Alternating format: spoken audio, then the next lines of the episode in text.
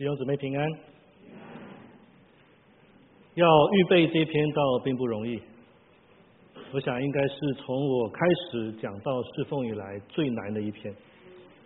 但是我仍希望弟兄姊妹继续专注在神要我们专注的事情上面。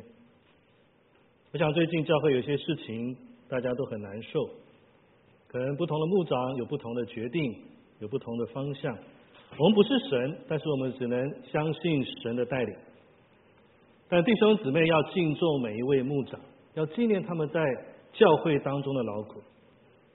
其实每一位牧长，他们在教会里面都承担很多的侍奉，其实多年来都没有什么休息的。要为牧长来祷告，也要敬上每一个人在教会当中的责任。我相信我们所经历的各样的事情，对我们每一个人来说都是一个提醒。因为很多时候在信仰的路程当中啊。我们很多时候只注重事工的结果，结果忘记在过程的当中弟兄姊妹相伴那个时候的关系。很多时候我们很注重问题怎么去解决，但是却忘记了去倾听我们周遭弟兄姊妹他的声音跟心声。今天这一篇讲到的题目“同行天路的伙伴”。我不知道有多少人听了很耳熟。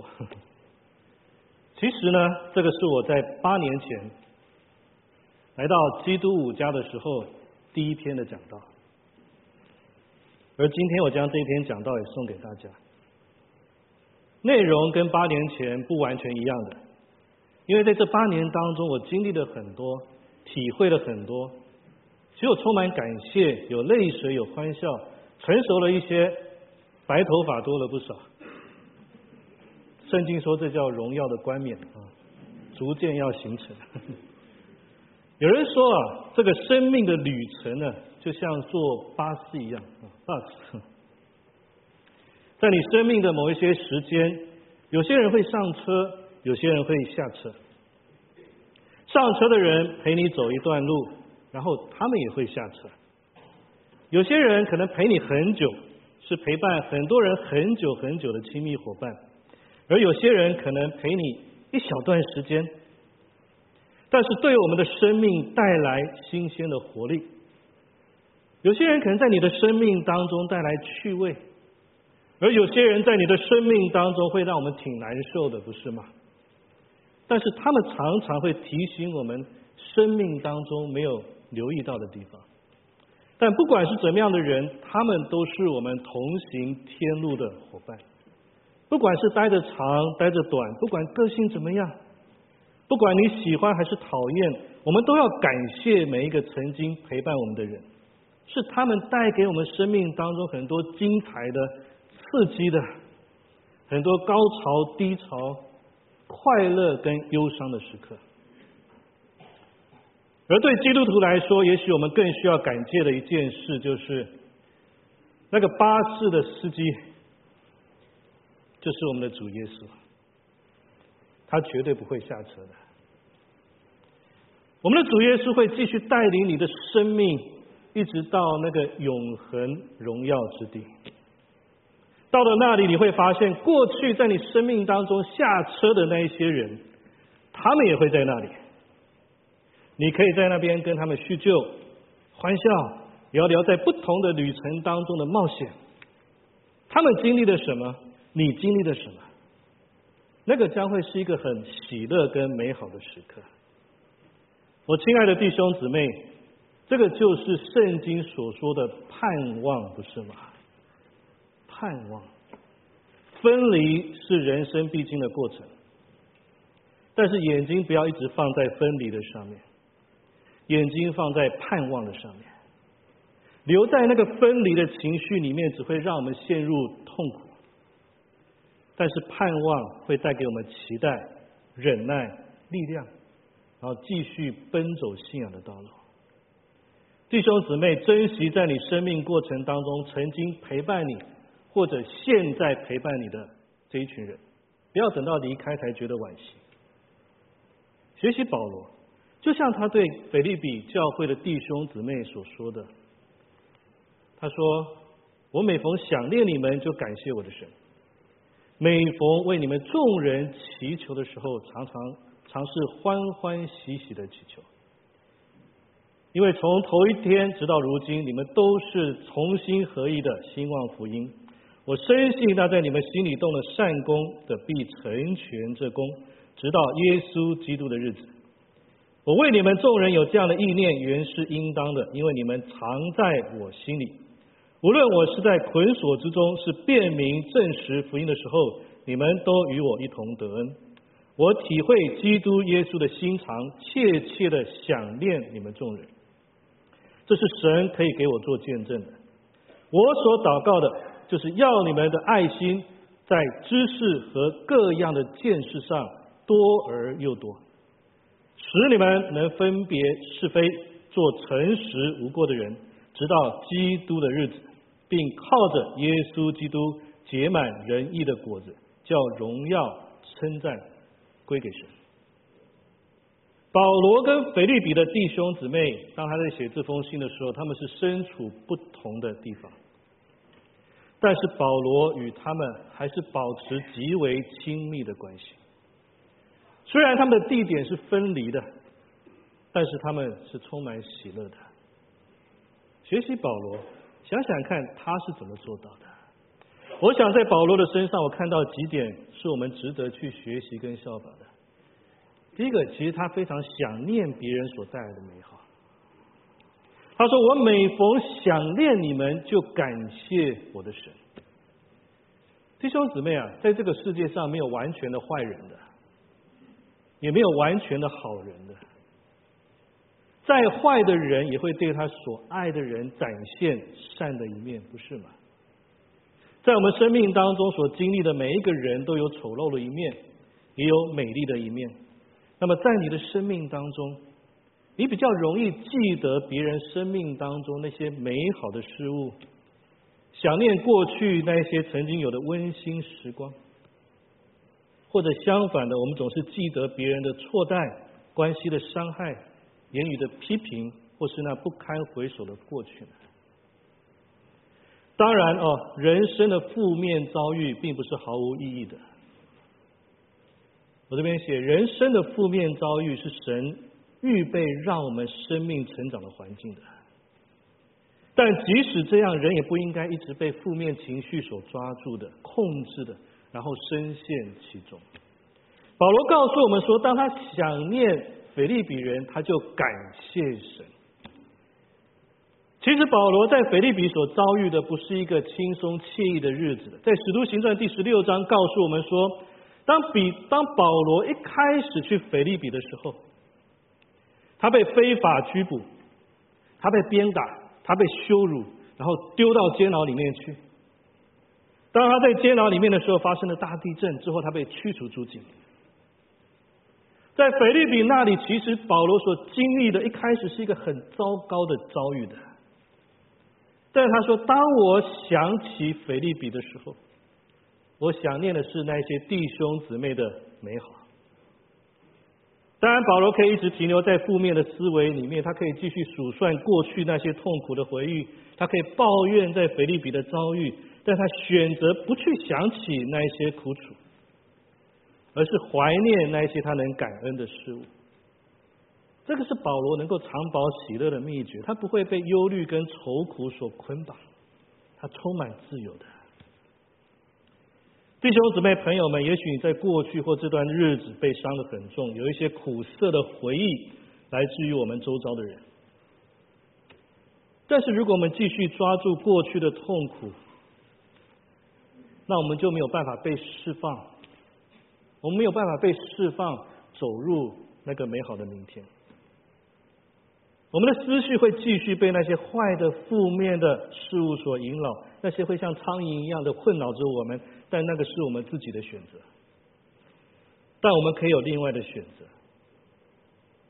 你可以想念别人曾经带给你的美好，回忆过去甜美的点滴，是你其中之一的生命选项。那个会带给我们释放的，多思想美好可感谢的人事物，那个对我们的生命永远是好处的。如果我们一直定睛在一些负面的事物上面，永远会让缺点跟痛苦继续放大。但是请留意哦，这不是说我们就忽略无视在我们生命当中的软弱跟罪恶的。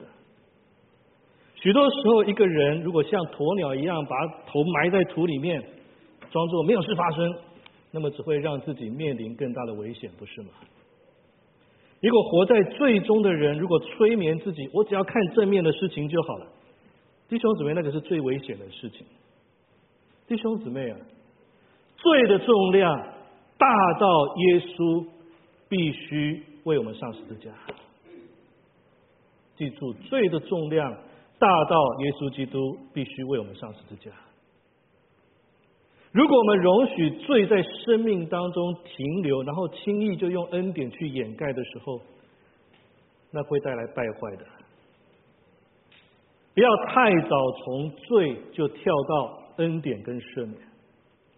如果那么容易的话，耶稣不需要上十字架的，神从天上直接宣布赦免就好了。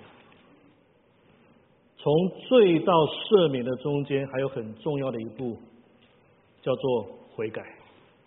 悔改，而那个也是得到救恩的必要条件。永远不要轻看罪的严肃性跟严重性。但是，当我们真诚认罪悔改，就不需要再被罪恶感所束缚了。我们不需要被负面的情感所束缚了，因为神已经赦免了我们。我们可以继续在新的生命当中赞美跟感谢，注目在那些美善的事情上面。就好像保罗提醒腓利比人说的，他说：“弟兄们，我还有未尽的话，凡是真实的、可敬的、公义的、清洁的、可爱的、有美名的。”若有个什么样的德性，若有什么样的称赞，这些事你们都要思念，都要思念。第二个，我看见保罗他感谢同有基督的生命。为什么保罗对腓利比人能感谢呢？因为虽然他们身处不同的地方，但这一群人跟保罗的生命是一致的。在腓立比书一章第五节说：“因为从头一天直到如今，你们是同心合意的兴旺福音。”我这边说，生命相同比地点当中地点相同更重要啊！你们看不懂，让我更多的说明这一点。一个人什么时候会不在基督的身体里面？这个很重要的问题哦。一个人什么时候会不在基督的身体里面？就看这个人的生命有没有连接于基督的生命上面。今天在我们基督五家里面有这么多人，不管是线上线下的哦，唯一能够判定你是不是属于教会的，不是因为你在这里的，不是因为你是五家的会员，而是你的生命到底是不是连结于基督，这个是关键。如果你的生命连结于基督，不管你在基督一二三四五六七家，你在美国，你在中国，你在台湾，你在香港，你都是在基督的身体里面。但是如果你的生命跟基督的信仰是脱节的，就算你是五家的会员，做了多少侍奉，待了多久，甚至就住在教会里面，你还是分离于教会之外。我如果用神学的词语来解释，这个叫普世教会跟地方教会的不同啊。那些生命跟基督相连的人，是在普世的教会里面，不管在哪里，你都是耶稣基督的肢体。普世教会里面的基督徒会在不同的地方教会里面聚会，但是那些在地方教会里面聚会的，不一定在普世教会里面。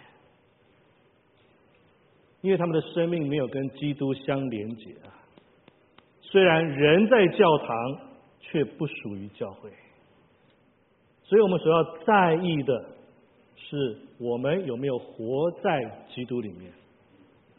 所以为什么说生命相同比地点相同更重要的？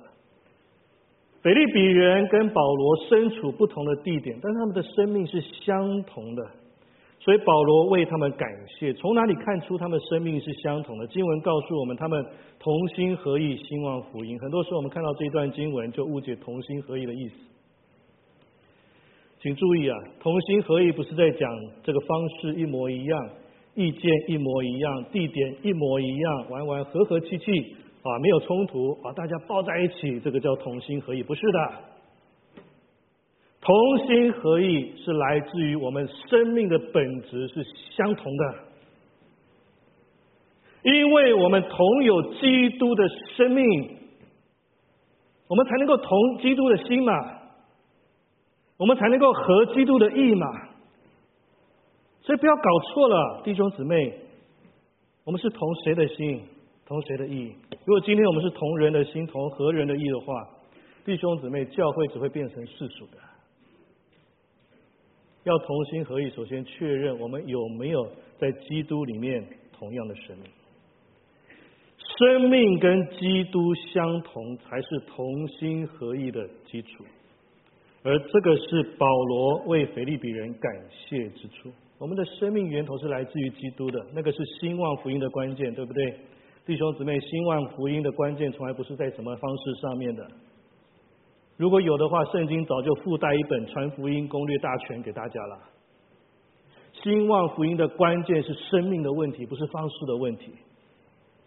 除非基督徒真正依靠圣灵，被圣灵充满，那个福音的大能才会从生命当中散发出来。这也是为什么当保罗对弟兄姊妹祷告的时候，他更多是关注他们的生命，更胜于他们所做的这些事情。所以我看到保罗他一个很棒的一个提醒，他学习为别人的生命来代祷的。腓利比书一章第四节说：“每逢为你们众人祈求的时候，总是欢欢喜喜的祈求。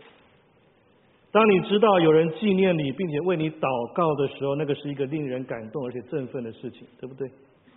有一个弟兄过去世之前，癌症的末期，有一天我去看望他，我帮他祷告。我祷告完之后，这个弟兄拉着我的手对我说：‘牧师，我我帮你祷告，我帮你祷。’他的祷告非常的恳切，完了之后，他对我说：“牧师，我常常为你祷告，愿上帝加添力量给你。”这个弟兄已经走了好多年了。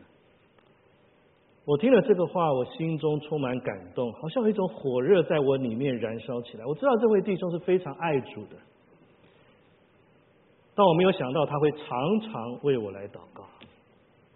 这个对我来说是一个极大的鼓励跟信心。我相信在我们当中有一些人是常常为牧者代祷的，这何等重要，何等重要！神的仆人所需要的最重要的是弟兄姊妹的祷告跟守望，不是请吃饭啊！我们都吃的有点高血压了啊，高血脂、高血糖啊，祷告。多多祷告，祷告跟守望是牧者侍奉力量的来源。牧者所需要就是你们每天每天的祷告跟守望，千万不要想说牧师还需要我帮他祷告，不要这么想。为别人代祷是因为我们真正爱对方，我们渴望他们得到超乎我们本身所能给的东西。我们真实的关心对方，希望对方蒙恩。所以我们为他们祷告，弟兄姊妹，如果你要建立与别人更亲密的关系，最快的方法就是每天在祷告当中纪念那个人，为他来感谢神。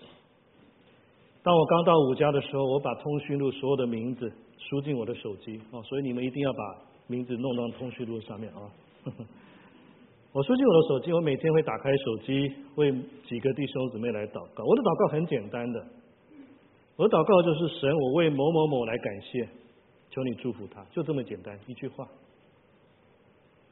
这个习惯我一直现在还保持着。我的手机通讯录有上千人，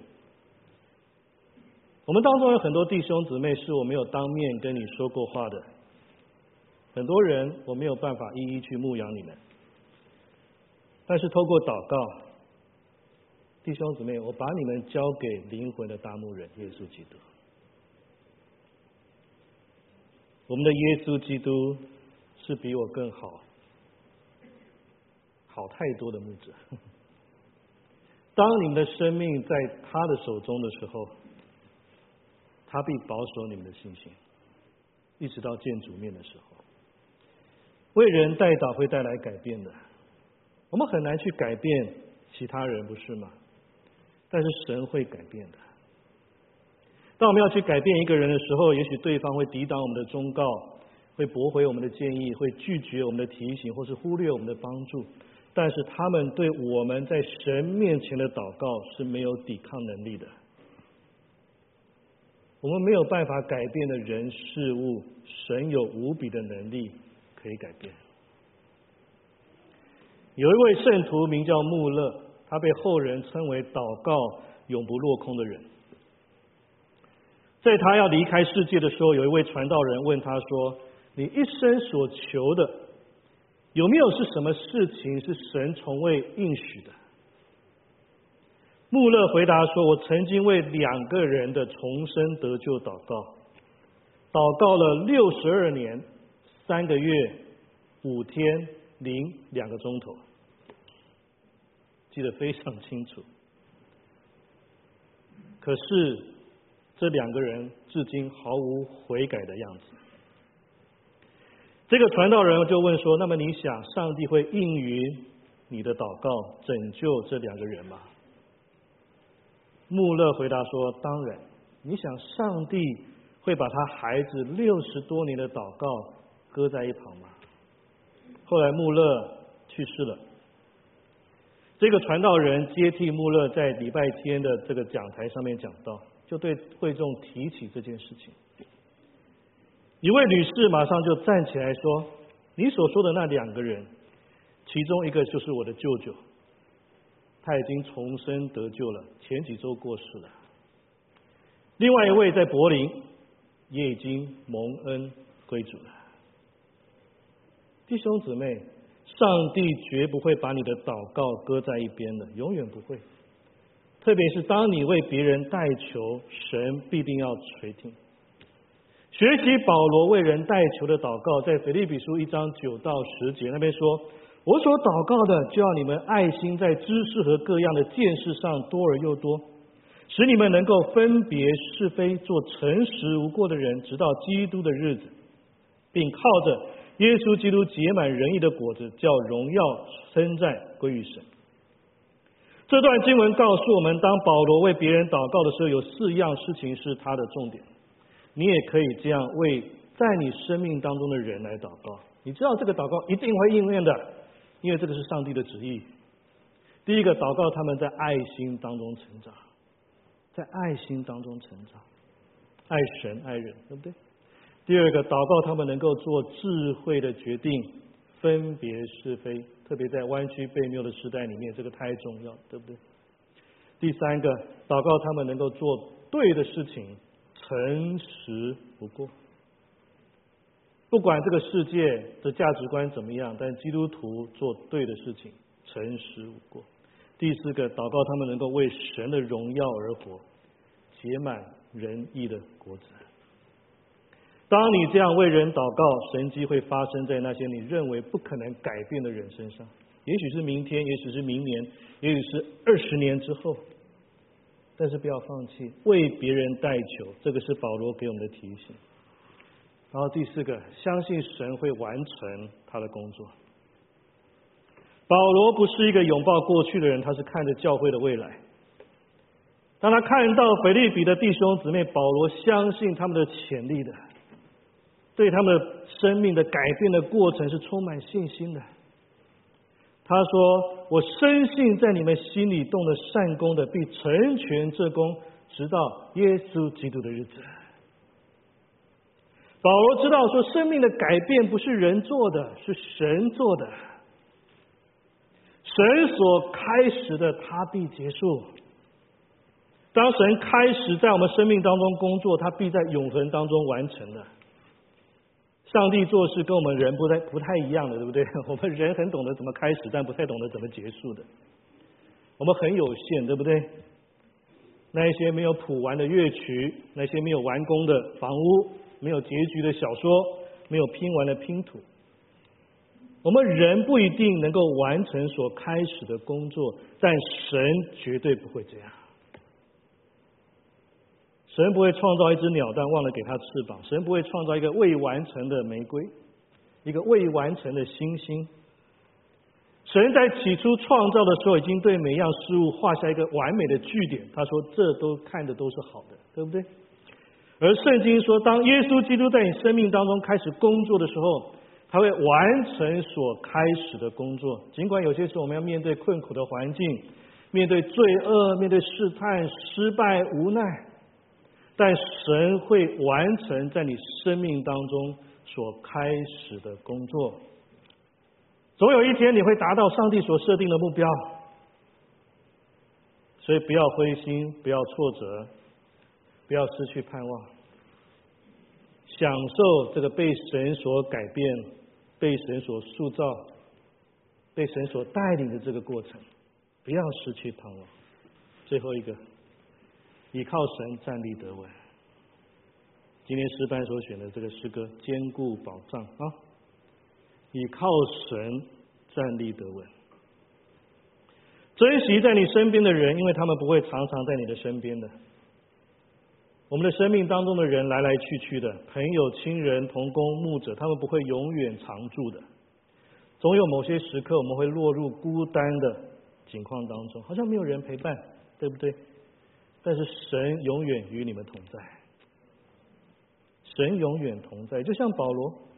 他虽然不在腓利比人的身边，但是他提醒他们，在腓利比书四章一节说：“我所亲爱、所想念的弟兄们，你们就是我的喜乐，我的冠冕。我亲爱的弟兄，你们应当靠主站立得稳，靠主站立得稳。当你需要人帮助，但四围没有人的时候，该怎么办？记得神永远在你的身边。”神会差派天使在你们的四围安营，保护你们。如果没有神的许可，你连一根头发都不会掉落的。一个真正相信神的人，他所能够得到最大的安全感，不是在任何人的身上。他所能够得到最大的安全感，是因为他相信，无论发生什么样的事情，好事坏事，神都看顾的。当他有这样的确信的时候，他在任何的情况下面都会是平静的、温和的，充满喜乐跟盼望。不管路程再怎么苦，当你知道神与你同在，当你知道有神可以依靠，弟兄姊妹，我们就有继续赞美的力量。这个就是我们基督信仰最宝贵的地方，不是吗？因为圣经告诉我们说。神将你当做他这个眼中的同人一样的保护啊，对不对？神保护我们呢，眼中的同人是我们人体最脆弱的地方，一粒沙子就会让我们流泪，很脆弱，需要保护。而神看顾我们，就像保护他眼中的同人一样，紧紧的照顾我们，百般的疼惜我们，他无时无刻的陪伴我们。不管你在哪里，你都不会孤单的。所以，请记得，不管人生的道路有多长，上帝的爱更长的；不管你人生的时间有多久，上帝的爱更久的。上帝永远与你同在。人会离开，但主一直都在的。环境会变化，但是他的话永远不变的。亲爱的弟兄姊妹，不要失去信心。不要失去盼望，不要失去喜乐，领受圣灵的医治跟释放，继续坚定的跟随上帝的脚步。主耶稣是我们最亲爱的朋友。最后，我将保罗对腓利比人的话送给大家，在腓利比书四章。四到七节，你们要靠主常常喜乐。你们要靠主常常喜乐。我再说，你们要喜乐。当叫众人知道你们谦让的心，主已经尽了。应当一无挂虑，只要凡事借着祷告、祈求和感谢，将你们所要的告诉神。这一句话太美了。神所赐出人意外的平安，必在基督耶稣里保守你们的心怀意念。神所赐出人意外的平安，必在基督耶稣里保守你们的心怀意念。我们一起来祷告。天父上帝，我们何等的感恩！因为让我们能够在许多的时间当中，在我们生命的旅程当中，我们有许多美好的弟兄姊妹、美好的同工、美好的牧者，在我们当中经过，他们陪伴我们走生命的路程。他们兼顾我们，他们提醒我们，他们要我们带领我们一直走向那基督的同在里面。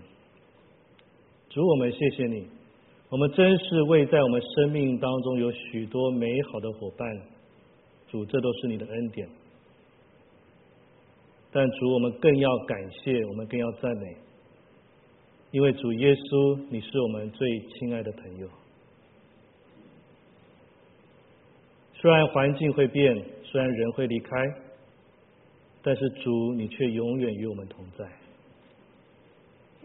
主，你永远引领我们的生命。主，你永远引领你的教会。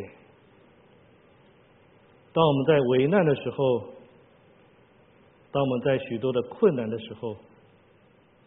主，你帮助我们，这个时刻不再是依靠任何人的时刻，这个时刻是要回到主的面前，单单依靠主的时刻。主，我将我亲爱的弟兄姊妹交在主你的手中，因为他们是你所爱的，他们是你所看顾的。他们是你在他们的生命当中要建造、要琢磨、成为贵重的器皿的一群人。主孩子相信你所开始的必定完成，你所建立的必定永远坚固。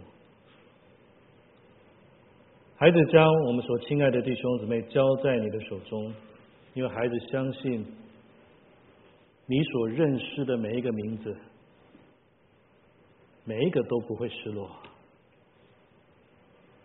每一个人在那永恒的当中，必定在主的手中，在那永恒的当中，必定要进入那荣耀的里面。主，我也将你的教会交在你的手中。主，这是你的教会，你所爱的教会，你所爱的心腹。主，你自己来在当中做破碎、更新跟建造的工作。虽然过去我们经历了很多的事情，但是在未来，还是相信弟兄姊妹必看见你荣耀的作为，仍然在你的教会里面。主孩子，谢谢你。愿保罗的话继续成为我们生命当中的帮助跟力量。我们要常常喜乐，不住的祷告，凡事谢恩。主，你就将那出人意外的平安赏赐在我们每一个人的生命当中。主，我们谢谢你。愿主你亲自悦纳我们的敬拜。愿主你的话语继续在我们生命当中更新、翻转、跟建造，谢谢主，我们这样祷告感恩，都是奉靠我主耶稣基督的圣名。